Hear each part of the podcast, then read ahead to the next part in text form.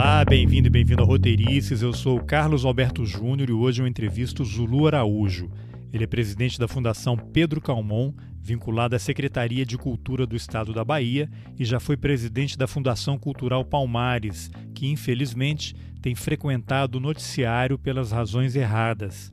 Eu conheço o Zulu há alguns anos, nós trabalhamos juntos num projeto de documentários e eu aprendi muito com ele. Mas além de amigos, Zulu é um ativista incansável contra o racismo e o preconceito. No momento em que protestos pelo assassinato do George Floyd por um policial branco nos Estados Unidos avançam para outros países, no momento em que continuamos a assistir estarrecidos execuções como as da menina Ágata e a do jovem João Pedro, a ideia de entrevistar o Zulu tem a ver com a necessidade de ouvir alguém que possa falar com conhecimento de causa sobre o massacre histórico da população negra. Vamos nessa. Lulu, eu queria combinar com você o seguinte: são tantos assuntos, né, que dá para falar com você, mas eu queria de alguma forma usar um pouco da sua trajetória para a gente tocar em vários dos temas ao longo da entrevista. Pode ser? Você me permite? Pode ser, pode ser. Então vamos lá. Eu queria voltar um pouquinho no tempo e vou te narrar aqui uma cena da minha vida para ver se ela tem algum ponto de contato com a sua trajetória. Pode ser? Pode ser. Então é o seguinte, eu fui criado numa cidade pequena no interior de Minas Gerais e lembro que tinha uma lavadeira que lavava as roupas lá de casa. Era uma senhora negra e ela ia buscar roupa lá em casa, com aquela trouxa enorme na cabeça, se equilibrando, andando ali pelas ruas da cidade. Ela ia buscar a roupa suja e depois levava a roupa limpa. E isso foi final dos anos 70, então eu fiquei com essa imagem muito forte na minha cabeça, né? Aquela senhora muito educada, de certa forma servil, né? Pedindo licença para entrar na sua casa, trazendo as roupas, levando as roupas. E essa imagem ela tá um pouco cristalizada nessa nesse meu inconsciente e ao longo do tempo convivendo com pessoas como você e estudando um pouco mais sobre o que aconteceu e acontece no Brasil e acho que vai acontecer durante muito tempo, eu comecei a pensar: essa cena que eu te relatei agora, ela tem algo de racismo estrutural? Será que desde criança eu fui me acostumando a enxergar o negro como alguém que estava destinado, né, entre aspas, não quero ser acusado aqui porque essas coisas são muito complicadas, destinado a fazer esse tipo de trabalho, trabalhos mais simples, coisas braçais, e isso acabou sendo incorporado não só em mim, mas em toda a população que cresceu acostumada a esse tipo de situação. Então, eu queria que você avaliasse isso que eu te contei, ao mesmo tempo em que você talvez possa fazer um relato sobre o outro lado, né? Porque você é filho de lavadeira. Exatamente isso. Olha, esta cena que você acaba de relatar eu não sou figurante, eu sou protagonista, tanto eu quanto minha mãe. Minha mãe, porque ela foi lavadeira durante muitos anos da sua vida para poder sustentar quatro filhos, já que ela era uma mulher separada do marido e que criava os seus quatro filhos e queria criá-los com honradez. E eu era protagonista porque era a pessoa na família é, que, a partir dos 10 anos de idade, levava as roupas para a casa dos senhores brancos, dos senhores e das senhoras brancas. E fiz isso durante oito anos consecutivos da minha vida. Dos meus 10 aos 18 anos, eu entreguei roupa que minha mãe lavava na casa desses senhores e dessas senhoras. E algo que foi marcante em mim nesse período é de que eu não tinha nome. O meu nome era o filho da lavadeira. O filho da lavadeira chegou, o filho da lavadeira está é, é, tá aí, é, tem que fazer o rol da roupa para o filho da lavadeira levar. Eu nunca tive nome em nenhuma das casas em que eu entreguei roupa. Eu deixei de entregar roupa aos 18 anos de idade porque consegui um trabalho, à época, se eu não me engano, no Lions Club de Salvador, e a partir daí passei a ter um dinheiro fixo, né, um salário mensal, e deixei então de entregar roupa e passei a trabalhar formalmente. Mas esta cena, assim como a cena da empregada doméstica que dorme na casa do patrão, são consequências e são cenas típicas da tradição escravocrata brasileira. É muito comum, mesmo em casas menos abastadas, em casas pobres, você ter a menina que traz do interior para poder ajudar, entre aspas, nos afazeres da casa e que é nada mais, nada menos do que uma serviçal. Além de ser serviçal, é, com quase certeza, com quase toda certeza, aquela que vai servir de iniciação sexual para os filhos do patrão. Isso é algo absolutamente comum, particularmente numa cidade como a cidade de Salvador. Essas meninas que tinham essa função eram chamadas aqui em Salvador de um termo bem pejorativo, era graxeiras, não eram sequer empregadas domésticas. Empregadas domésticas era um termo mais refinado para quem já tinha determinadas qualidades, né? Elas eram chamadas de graxeiras, porque a graxa é aquela flor, que dá em todo lugar e que não serve para nada. Pelo menos é assim que os floricultores consideram a graxa. Então, esse era o apelido dado a essas figuras aqui na cidade de Salvador. Portanto, Carlos Alberto, esta cena que você relatou é uma cena do cotidiano é, racista brasileiro. E o que é mais grave nesse aspecto é daquelas cenas que foram naturalizadas. Aliás, no meu entendimento, uma das grandes distinções ocorridas entre o escravismo norte-americano e o escravismo brasileiro evidentemente, nas suas consequências, é que no Brasil a discriminação e a escravidão foram naturalizadas. É como é tão naturalizada que vários brasileiros, principalmente da elite, se sentem à vontade para dizer que a escravidão sequer existiu. Que, na verdade, esse é um ato tão natural, esse é um ato tão normal de existir na relação entre pretos e brancos, que ele não existiu que as queixas, as reclamações, as denúncias são meros mimimis, como se diz hoje nas redes sociais. Então, eu diria para você que a cena que você acabou de relatar, ela não só me toca, como ela é parte da minha infância, ou seja, eu relatei para você eu comecei a entregar roupa com 10 anos de idade, ou seja, eu era um garoto e só o deixei de entregar na, no início da minha idade adulta, aos 18 anos. Então, é um, é um fazer que me acompanhou durante uma boa parte da minha infância e da minha adolescência. É, no meu caso, eu sempre tive é, uma postura extremamente, digamos assim, eu não diria que é recatada, mas era extremamente dura com relação a isso. Eu, eu não sorria. Eu, quando ia entregar essas roupas, eu não sorria. Eu me lembro disso porque essa era uma postura que eu adquiria quando eu botava a roupa na cabeça. Quando eu botava a roupa na cabeça, eu fechava a minha cara, chegava no local, batia na porta, entregava.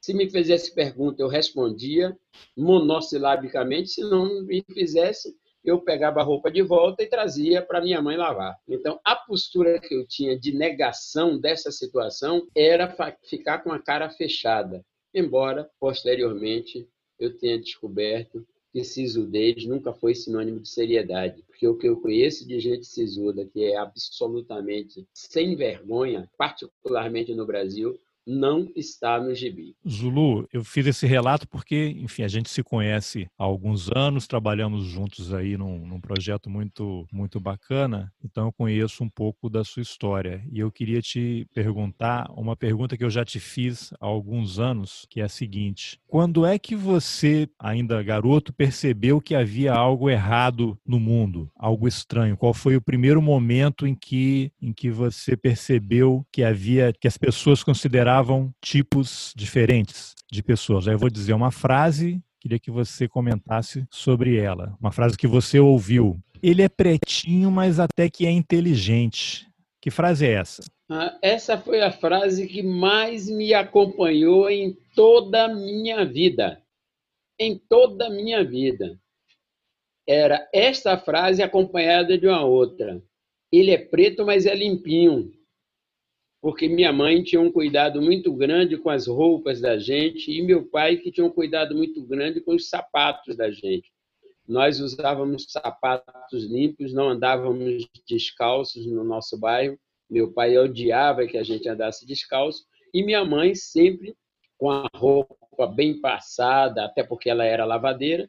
Então, essas duas características. Uma, porque eu era, sempre fui o primeiro aluno na escola, é, do primeiro do primeiro ano primário ao quinto ano primário, eu sempre passei na escola em primeiro lugar. É, no, no, na, quando chegava o período das praticantes, como se chamava na época, as estagiárias de pedagogia, eu sempre era o estudante premiado, porque as praticantes, quando iam embora, davam prêmios aos melhores estudantes que elas é, acompanhavam. Eu sempre fui premiado e sempre tinha como prêmio é, recitar uma poesia no dia das praticantes irem embora. Então, é, ele é preto, mas é inteligente. Eu ouvi não apenas no período de estudante, eu ouvi isso até mesmo quando eu já era arquiteto. Certo? Na escola de arquitetura, eu ouvi isso quase que cotidianamente. As pessoas se surpreendiam da, com relação à minha origem e o fato de eu estar estudando arquitetura e, ao mesmo tempo, ser office boy do Banco do Estado da Bahia, que era o Baneb. Eu era contínuo, porque eu tinha que me manter, então eu trabalhava de 12h30 às 6h30 no Banco do Estado da Bahia enquanto contínuo e, ao mesmo tempo, era estudante da Escola de Arquitetura e era um estudante aplicado. Né? É, isso era tão forte que o meu diretor, o diretor do departamento de cadastro, no qual era o local que eu trabalhava como contínuo, ele tinha um prazer mórbido. Toda vez que tinha visitas importantes ao departamento de cadastro, porque lá ia, por exemplo, diretores de grandes empresas, porque para, para pegar empréstimo do banco naquela época, você ia fazer o cadastro no banco. E para fazer o cadastro, normalmente ia o diretor da empresa para poder tratar dos assuntos com o diretor do departamento e, posteriormente, nós que éramos os trabalhadores fazíamos o cadastro. Nessa, na época que eu fui contínuo, o diretor, me lembro do nome dele até hoje, José Newton de Oliveira Cardoso, branco, de olhos azuis, cabelo loiro. Ele tinha o prazer de só, eram dois contínuos e ele mandava chamar a mim explicitamente. Quando eu entrava com o café, ele dizia para o cliente: Veja vocês como o nosso departamento é diferente e importante. O nosso servidor de cafezinho é um estudante de arquitetura. Eu ouvi isso inúmeras vezes, até que um determinado dia eu saí de férias do banco e voltei 20 anos depois para pegar a minha carteira do trabalho. É. Zulu, eu queria que você falasse qual foi a sua reação quando você, ainda criança, ouviu aquela frase a primeira vez. Ele é pretinho, mas é inteligente. Como é que isso bateu em você? Ah, eu não tenho, não tenho muita lembrança da reação, não, porque nesse período de 10 anos, quer dizer, quem era a minha grande referência? Era meu pai. Meu pai dizia, meu pai tinha umas frases que depois eu vi perceber que foram marcantes na minha vida e que talvez tenham feito um contraponto com esse tipo de afirmação que você acabou de relatar, sem que eu tenha percebido. Meu pai dizia duas coisas: batismo de pobre é registro. Meu pai não batizou nenhum dos seus filhos, mas ele registrou todos os seus filhos no mesmo dia em que nasceu. Talvez você não não tenha contato com isso, mas era muito comum, eu que tenho 67 anos de idade, na década de 50, era muito comum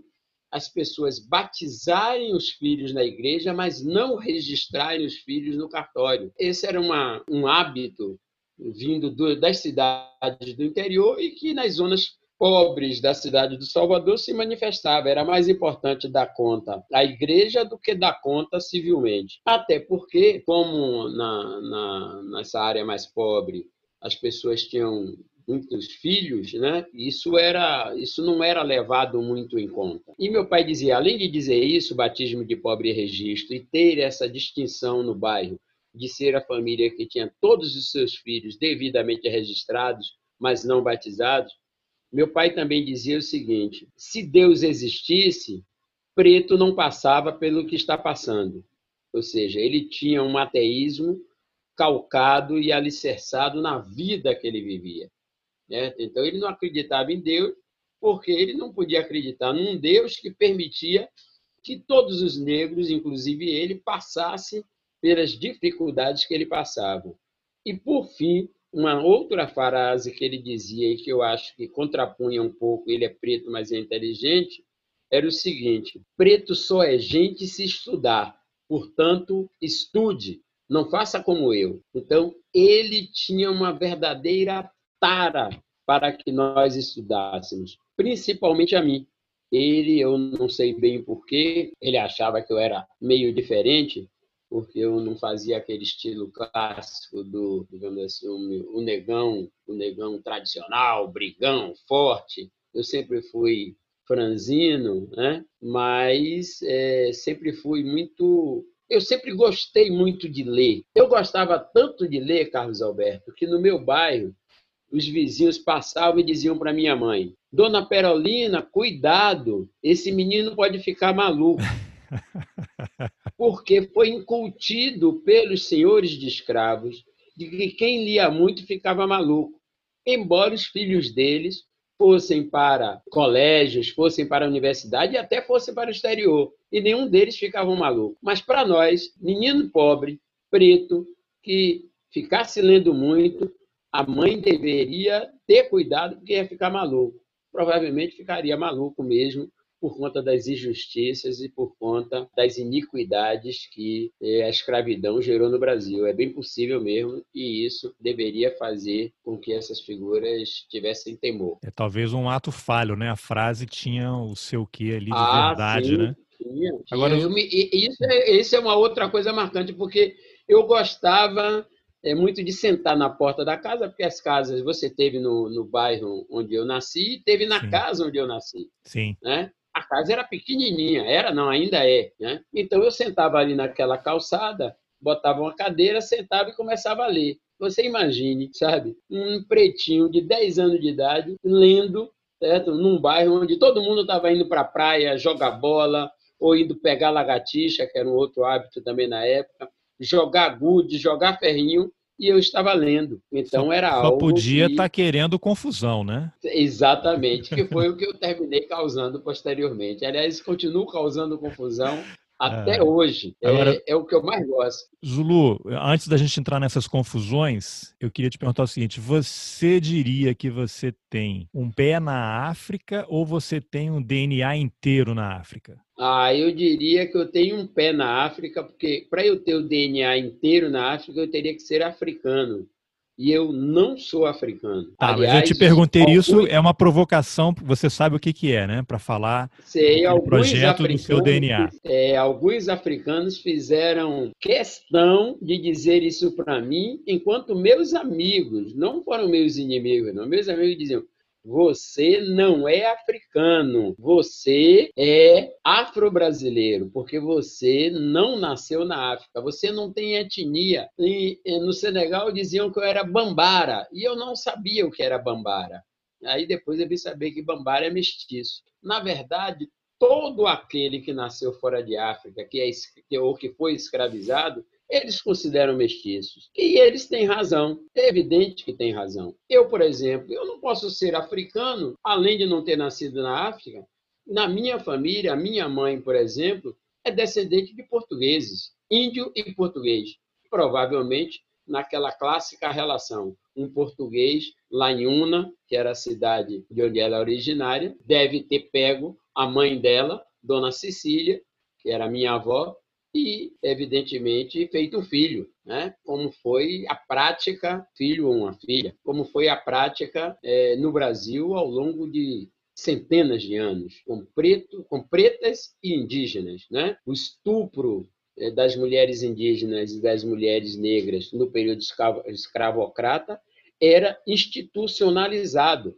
Aliás, esse hábito das meninas é, empregadas domésticas servirem de iniciação sexual para os filhos do dos patrões, vem da Casa Grande Senzala. Se você lê, eu recomendo que leia Água de Barrela, de Eliana Alves Cruz, que é uma carioca, uma escritora carioca, mas cujos pais nasceram em Cachoeira, na Bahia, ela relata isso ocorrido na família dela. Que ela faz um relato nesse livro chamado Água de Barrela, ela faz um relato de aproximadamente 125 anos de uma família negra no recôncavo da Bahia mais precisamente na cidade de Cachoeira. E algumas das parentes dela foram serviram, serviram de repasto para os filhos dos senhores de engenho de então. Então, essa é uma prática, quando a gente vai aprofundar o estudo sobre as relações raciais no Brasil, Carlos Alberto, você vai encontrar as razões pelas quais tanto de crueldade, tanto de iniquidade, tanto de desigualdade, as razões pelas quais isso existem. E quase, eu diria que 99,9% dessas razões estão lá ancoradas no período escravocrata. Ou seja, a escravidão está em nós independente da cor da pele. A escravidão está internalizada na sociedade brasileira. Eu não diria para todo e sempre, porque eu não acredito na eternidade, mas eu diria que durante muito tempo a gente ainda vai viver as consequências e as mazelas da escravidão e todos nós, pretos e brancos, mulatos, mestiços, cafusos, terão que lutar muito para é, superar as consequências negativas que a escravidão produziu na sociedade brasileira. E uma delas é a da violência. A é. violência entre, entre nós é algo que não merece apenas estudo, merece, na verdade, o enfrentamento cotidiano. Nós somos uma sociedade extremamente violenta. E a, a, raiz dessa violência é que nós desumanizamos a maioria da nossa população. Nós não consideramos que aqueles que têm a pele preta são gente. Nós não consideramos como gente. Consequentemente, desumanizamos. E ao desumanizar, tudo é possível. E se tudo é possível, a violência se instala com toda a força, para o bem e para o mal. Zulu, vamos entrar dizer, mais forte se nesse. Se for possível existir violência para o bem. É, vamos entrar bem nesse tema também. Só para a gente fechar o capítulo DNA, você adotou um nome de guerra, Zulu, porque em algum momento você talvez tenha achado que tivesse uma ascendência da África do Sul, mas aí você fez um exame de DNA e descobriu que você tem origens onde? Não, eu, eu adotei o Zulu não foi por eu achar que tinha ascendência da África do Sul. Eu achava que minha ascendência era nigeriana. Eu achava que eu era de origem iorubá, por eu gostar do ritmo ijexá,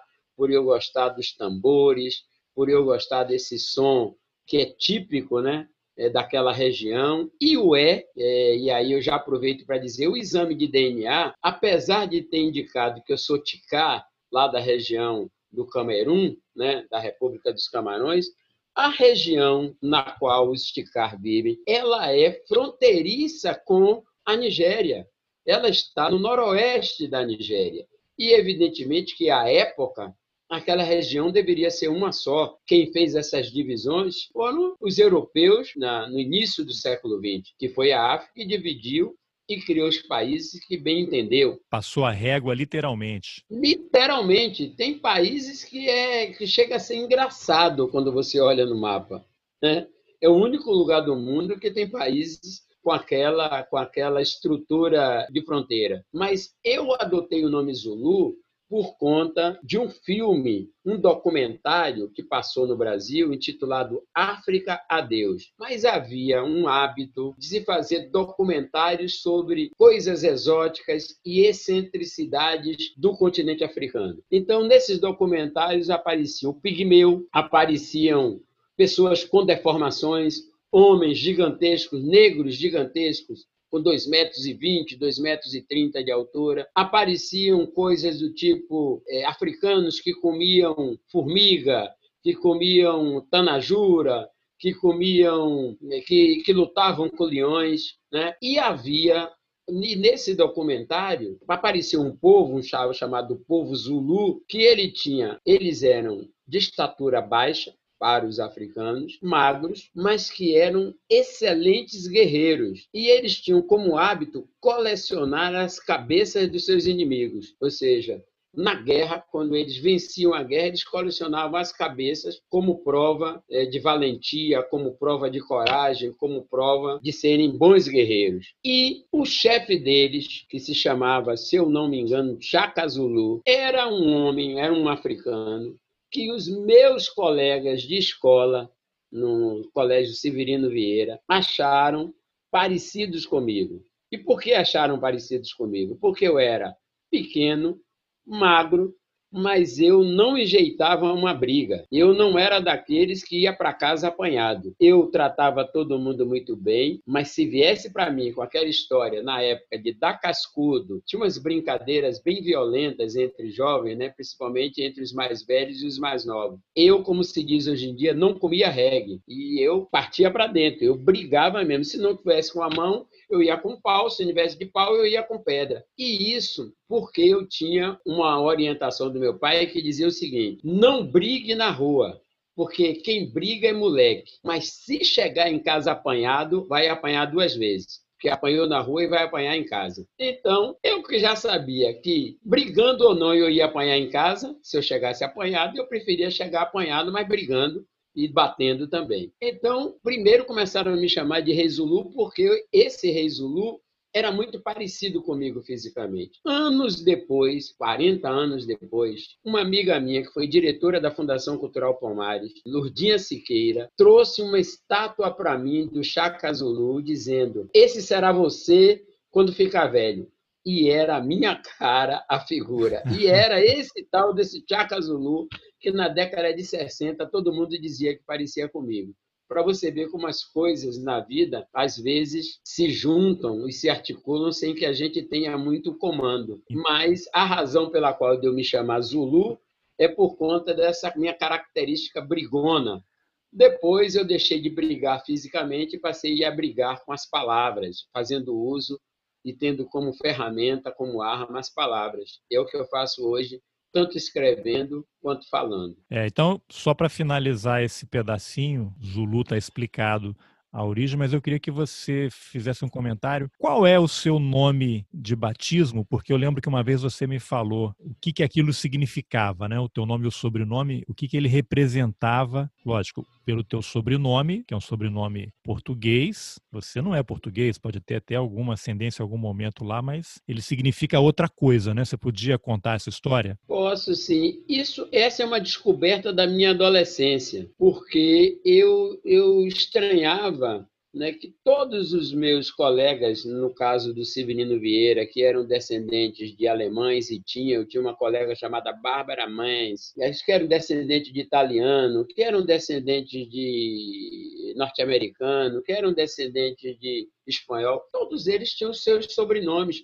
e sabiam a sua árvore genealógica. E o meu nome e sobrenome é Edivaldo Mendes Araújo. E meu pai tirou, porque na verdade era Edivaldo Mendes de Araújo. Meu pai, o nome de meu pai era assim, eu o Mendes de Araújo. E meu pai tirou o de. Meu pai era uma pessoa semi-analfabeta. Ele tinha um primeiro ano se eu não me engano, naquela época, dizia o primeiro ano primário. Mas sabe por que, que meu pai tirou o DI? Porque o DI, ele descobriu que o DI significava propriedade. De Araújo era significava ser propriedade da família de Araújo ou propriedade da família Mendes de Araújo, porque era assim que se nominava os filhos dos escravizados. Quando era mulher, quase sempre a Igreja Católica era quem dava o nome, Maria, e agregava dos santos, bispo dos santos. Minha mãe, por exemplo, é Perolina, bispo dos santos. É um nome dado pela Igreja Católica para os filhos dos escravizados. E quando eram homens, porque aquilo significava um valor patrimonial, se agregava o sobrenome da família do proprietário daquele escravizado. Então, meu sobrenome é português, absolutamente português, Edivaldo Mendes Araújo. Três nomes portugueses. Porque a família que escravizou os meus ancestrais era a família Mendes de Araújo. E aí, meu pai, para romper com essa lógica da propriedade, tirou o Di. Olha que, que ato de consciência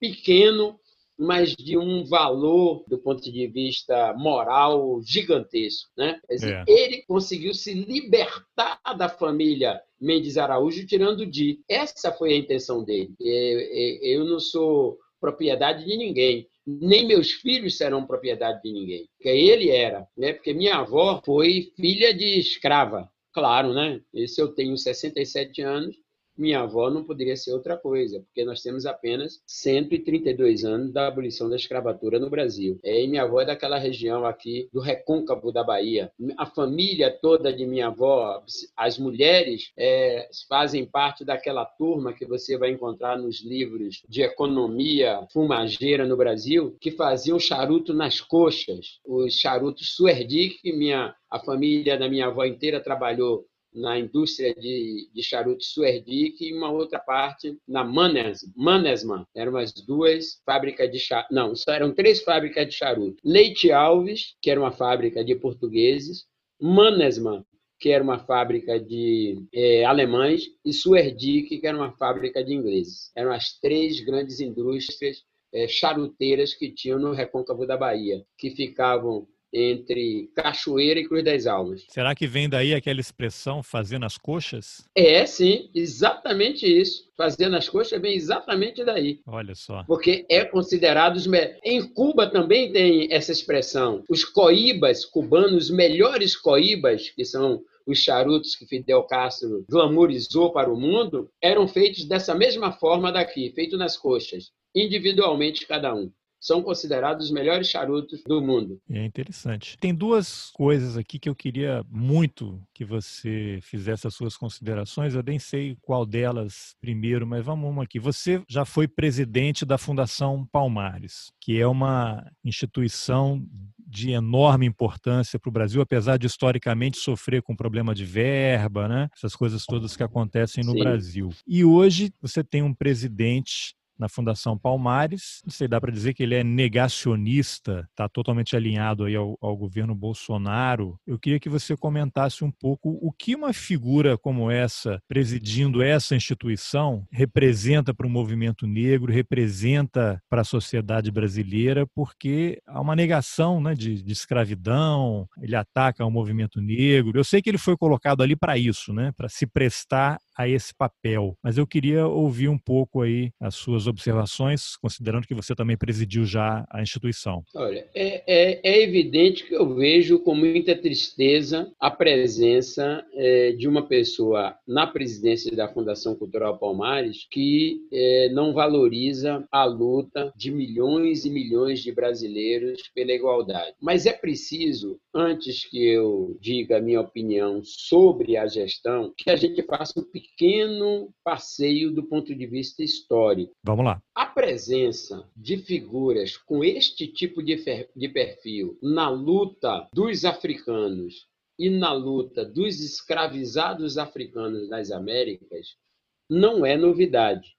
Há uma expressão utilizada aqui no Brasil, e eu creio, creio eu que também em África, que expressa esse tipo de perfil de há muito, que é o chamado capitão do mato.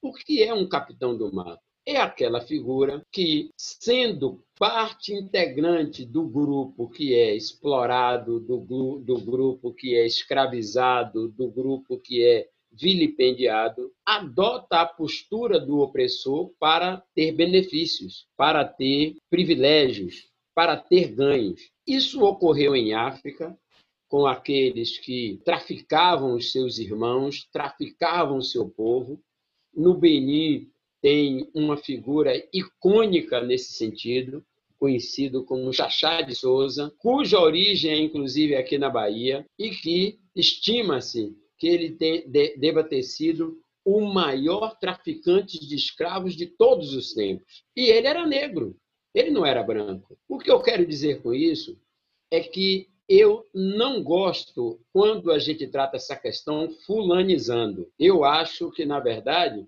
o que está ocorrendo na Fundação Cultural Palmares é o mesmo que está ocorrendo no país. Há um processo de autoritarismo, há um processo de fascistização da sociedade brasileira, há um processo de desumanização da sociedade como um todo, do culto é, à violência, do culto ao autoritarismo, do culto à desigualdade, com ideias e, e, posturas que se aproximam daquilo que foi o terror da humanidade, que é o nazismo. E a Fundação Cultural Palmares é apenas parte desse processo. O que faz agora o presidente da Fundação Cultural Palmares é apenas dar sequência daquilo que está sendo feito na área ambiental, daquilo que está sendo feito na área educacional, daquilo que está sendo feito na área econômica. Eu não sei se você ouviu, ouviu no, no vídeo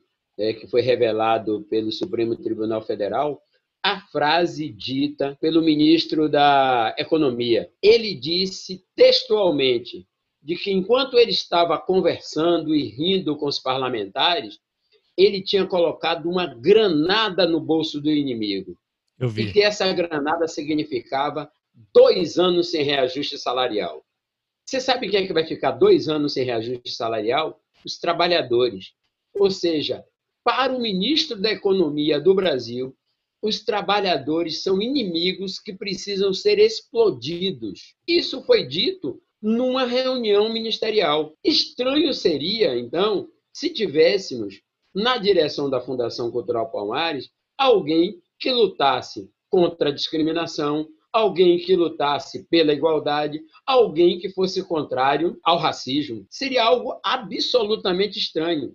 E se tivesse alguém com essas características lá, provavelmente nós que somos do movimento negro estaríamos fazendo críticas fortíssimas, dizendo que esta figura estaria colocando a serviço do que existe de pior no país as nossas melhores intenções e os nossos melhores as nossas melhores propostas. Então, eu não vejo como algo estranho as posturas do atual presidente da Fundação Cultural Palmares. Eu vejo como algo lamentável, do mesmo modo que eu lamento as ações pró-nazistas, do mesmo modo que eu vejo com grande temor as ações fascistas, e por isso, inclusive, que eu estou liderando uma campanha no Brasil chamada antirracista, sempre antirracista, sempre antifascista. Eu acho que essas lutas precisam estar combinadas a democracia é fundamental para que a gente promova a luta antirracista. A democracia é fundamental para que a gente combata a discriminação. A democracia é fundamental para que a gente combata a violência. Porque se a gente imaginar que vamos viver num oásis eh, na luta antirracista e que as ações promovidas pelos setores conservadores da sociedade brasileira, no campo geral, não vão nos atingir, é uma grande ilusão e uma grande ingenuidade. Então, eu considero que a gestão da Fundação Cultural Palmares nada mais faz do que seguir os passos autoritários, os passos racistas, os passos discriminadores que o governo federal tem acenado, não, tem praticado diante da sociedade brasileira. E aí, a cor da pele é o que menos importa, porque, na verdade, tivemos também no continente africano de pessoas de pele preta com esse mesmo tipo de prática. Ou, por, por acaso, Mobutu Sese Seko passaria em algum critério de democracia ou de sensibilidade ou de humanidade? Eu creio que não. No meu entendimento, um, um cara como Mobutu Sese Seko mereceria a mesma execração que estão fazendo agora com o presidente da Fundação Cultural Palmares. Mas eu não acho que a gente vai superar essa situação fulanizando a ação, fulanizando a é, crítica. Para mim, o presidente da Fundação Cultural Palmares é parte de uma engrenagem. Sendo Se... parte da engrenagem, a gente precisa combater a engrenagem. Se não fosse ele, seria outro, né, Zulu? Seria outro até para que a gente não reproduza, mesmo dentro da iniquidade, a discriminação.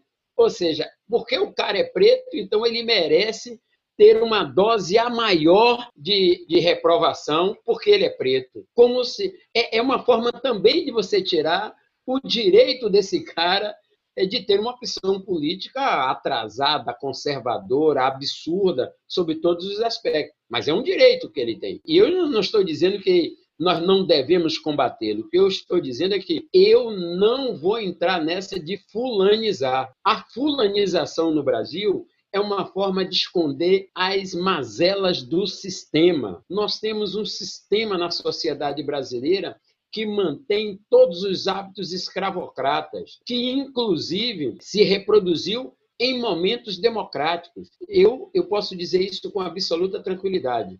De 2005 a 2015 foi o período que nós tivemos governos democráticos no Brasil, sem dúvida alguma, tanto nos estados quanto no país. Mas, no entanto, é o período onde há o maior aumento de assassinatos da juventude negra no Brasil. Os movimentos progressistas, os governos progressistas não foram capazes, por exemplo, de inibir nem de fazer frente ao assassinato de quase 300 mil jovens negros nesses 10 anos de 2005 e 2015. Isso está no Atlas da Violência. Está lá escrito. E o Atlas da Violência que era produzido dentro do gabinete da presidência da República, ou das presidências das repúblicas. Então, nós não podemos nos esquecer que a luta contra o racismo, a luta contra a violência racial, a luta contra a discriminação, ela tem que ser feita no conjunto. Ela não pode ser localizada em pessoas. Ela precisa estar localizada no sistema. E o sistema que está aí hoje operando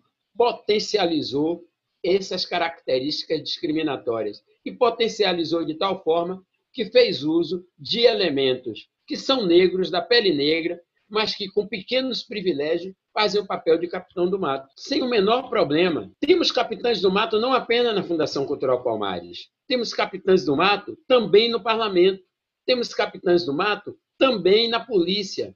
Temos capitães do mato também na justiça.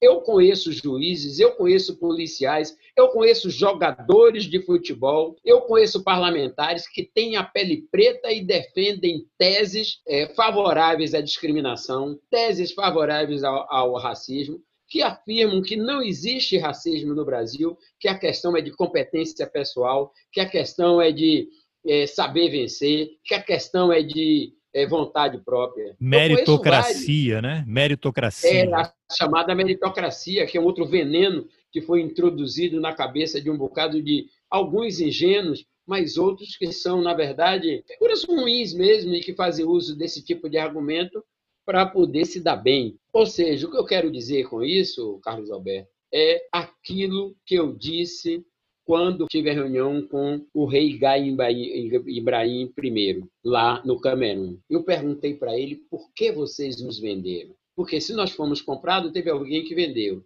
E por que, que eu disse isso? Por que, que eu perguntei isso? Não é porque eu esteja querendo justificar a crueldade e o crime de lesa humanidade que foi cometido pelos europeus. O que eu estou querendo chamar a atenção é, é de que nos dias de hoje, nós precisamos estar atentos às elites, independente da cor da pele que elas tenham, porque elas tendem a não valorizar, a não cuidar, a não tratar com a devida humanidade, com o devido respeito o seu povo. Existem é, dirigentes africanos de pele preta que são ditadores. A gente tem que ter a coragem de dizer isso.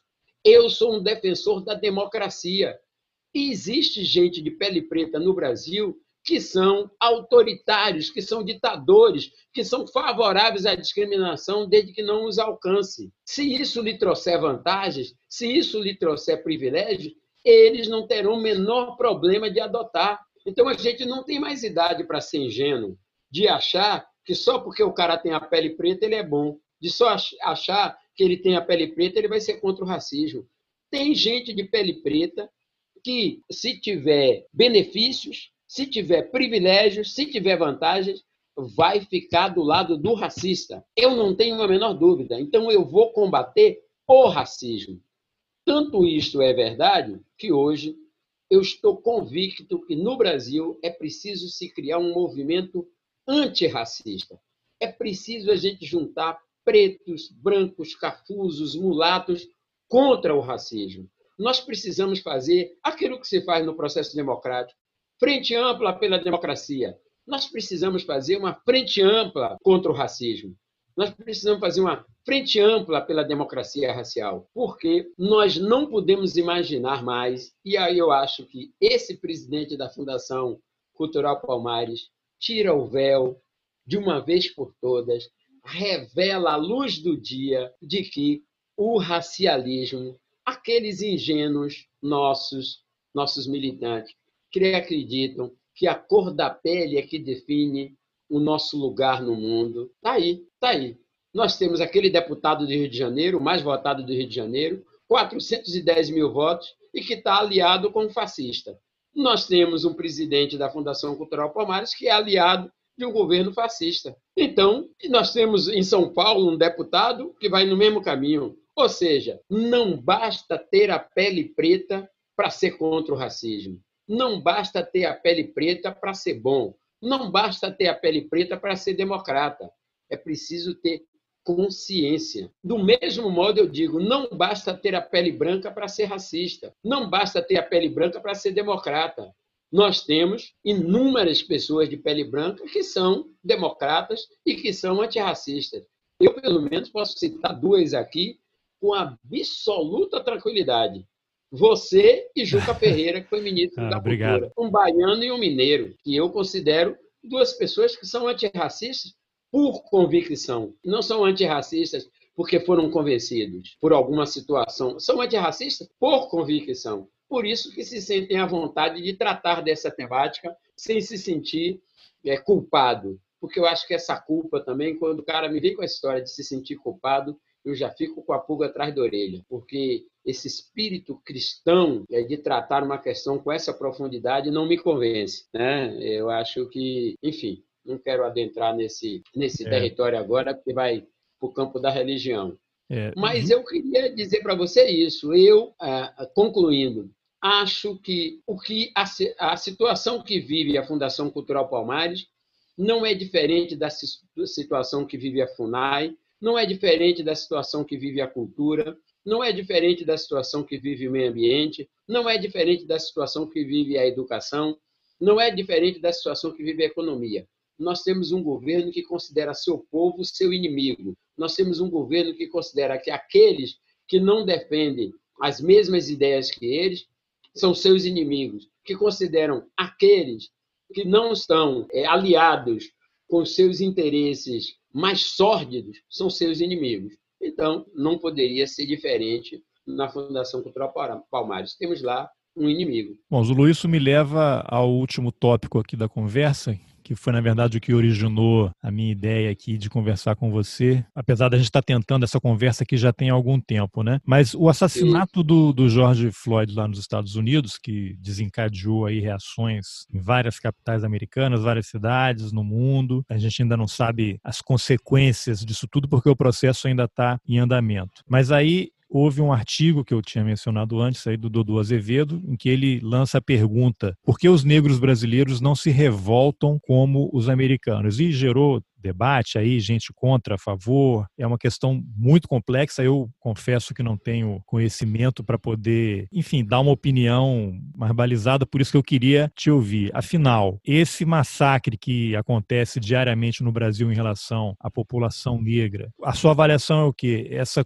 há uma cobrança, por que, que os negros brasileiros também não descem para o asfalto, não descem das favelas e vamos quebrar tudo e vamos fazer uma revolução e vamos mudar, que é muito bonito num discurso, né? Mas isso isso tem consequências e, e vai gerar muita morte, muita confusão e está dentro de um processo maior, porque você vai ter gente estimulando isso para justificar assassinatos, justificar várias outras coisas. Talvez você tenha visto um vídeo que circulou no fim de semana de um empresário em Alphaville ofendendo os policiais que atenderam um chamado porque ele estaria ali agredindo a esposa na frente da filha, ele ofendeu o policial. E aí eu termino essa minha observação com uma, uma pergunta para você fazer um raciocínio mais maior. Se aqueles policiais eram um homem e uma mulher, a policial né, estava filmando a cena as ofensas do empresário. Se a pessoa que estivesse ofendendo os policiais, se aquela cena estivesse acontecendo numa favela e o cara fosse preto, você acha que o policial estaria ali ouvindo aquelas ofensas? Ou aquela pessoa já teria levado um tiro no meio da testa? Se aquela cena ocorresse em Paraisópolis, ou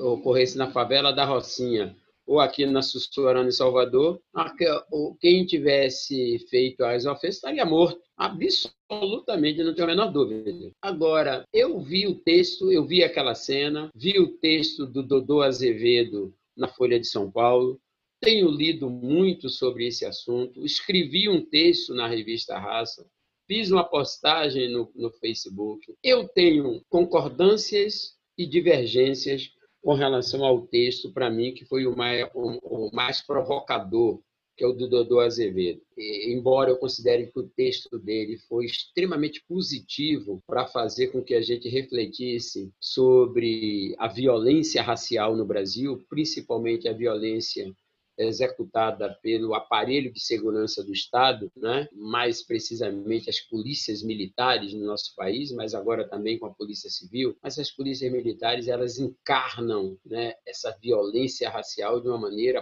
brutal mesmo, de uma maneira muito intensa. A minha discordância basicamente se dá no conceito de povo. Eu acho que é preciso a gente ter que ter cuidado ao conceituar povo negro, né?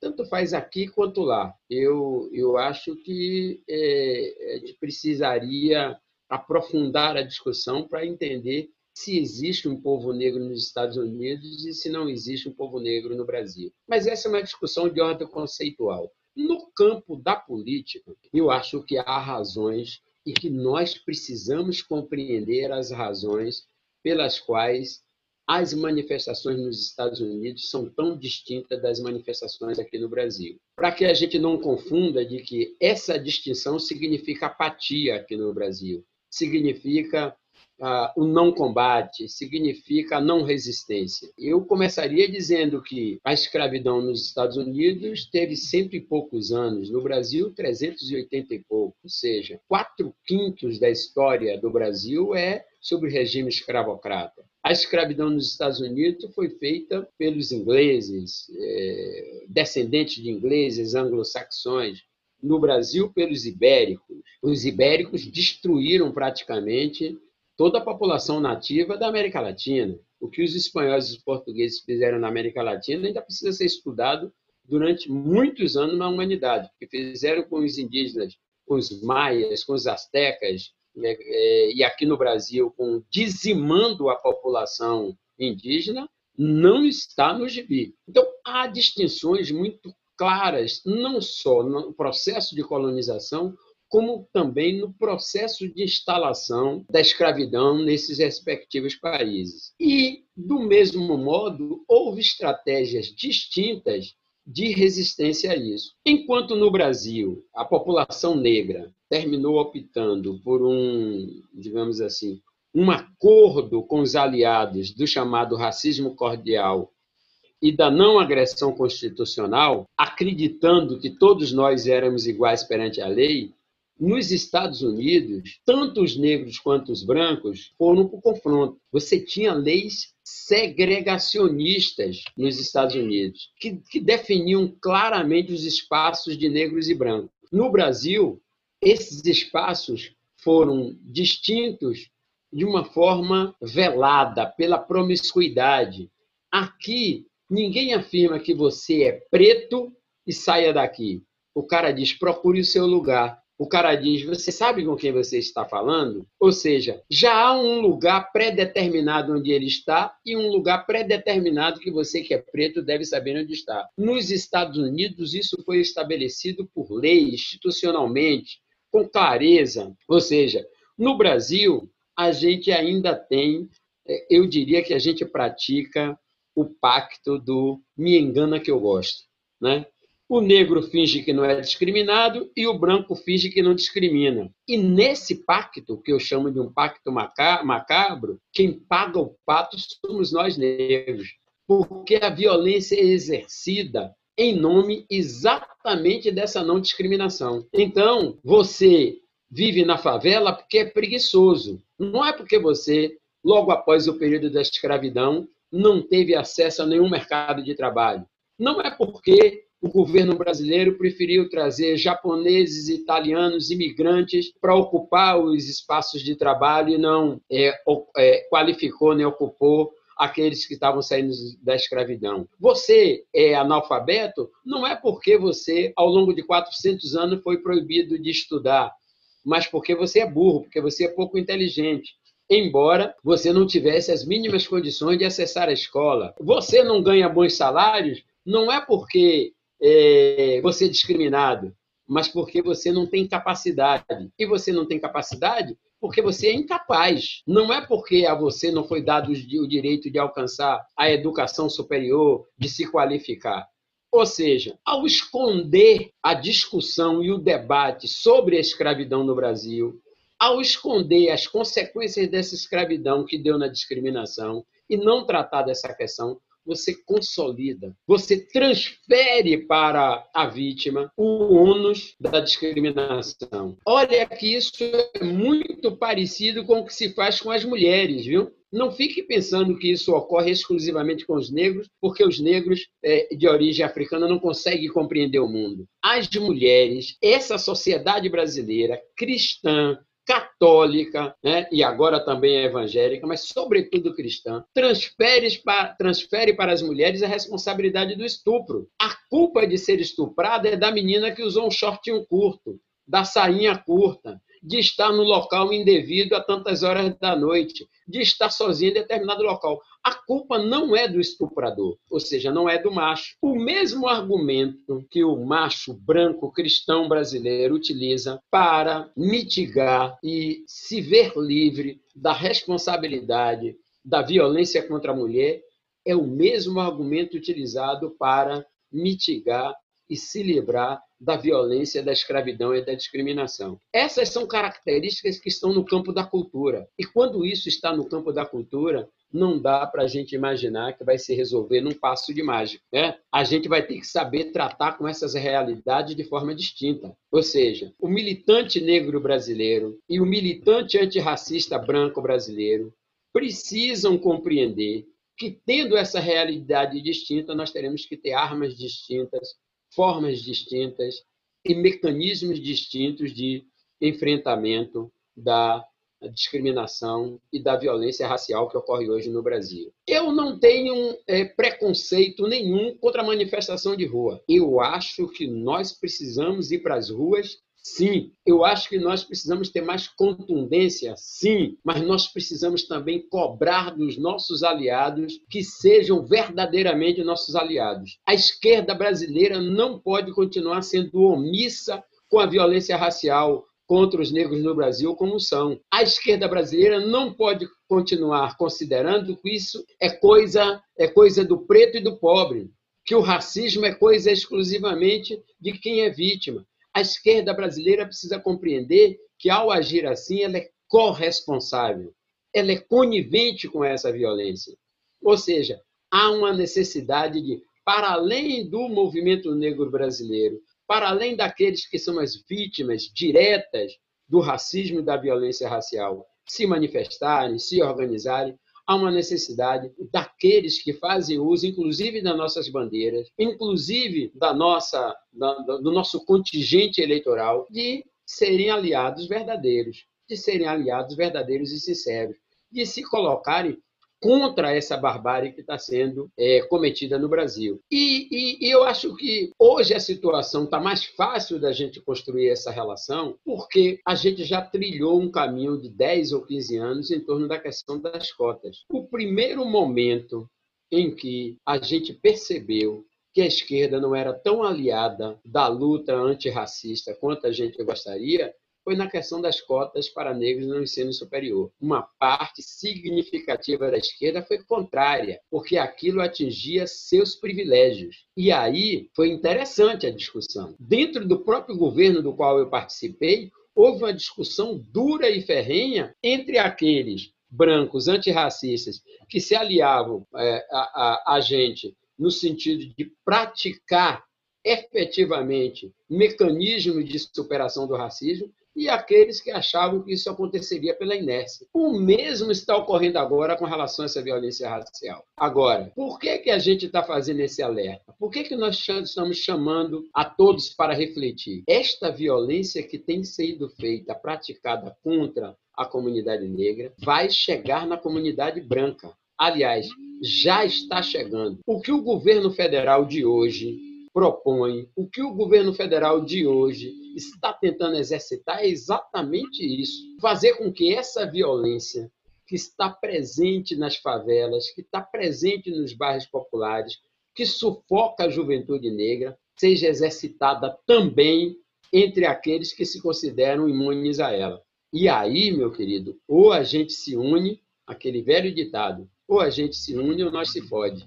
E eu acho que o momento é mais do que propício para brancos e negros antirracistas se juntarem, se unirem com duas grandes bandeiras: a bandeira antifascista e a bandeira antirracista. Muito bem, Zulu. Então, para eu vou me apropriar a luta continua, né? E como grito de guerra, eu vou me apropriar de uma frase sua para te agradecer pela entrevista, que é Toca a zabumba que a terra é nossa, é isso?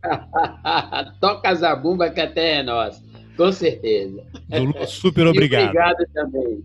Obrigadão, é, Carlos Alberto. Foi um prazer dar a entrevista e conversar com você de novo. Você é um amigo direto. Bom, essa foi a entrevista que eu, Carlos Alberto Júnior, fiz com Zulu Araújo, ativista do movimento negro e presidente da Fundação Pedro Calmon. Nas informações do episódio você encontra os links para os artigos do Dodô Azevedo na Folha de São Paulo e para o do Zulu na revista Raça. Se você gostou da conversa, compartilhe nas suas redes sociais. Isso ajuda a levar o Roteirices para mais gente. Obrigado pela companhia e até a próxima. Valeu!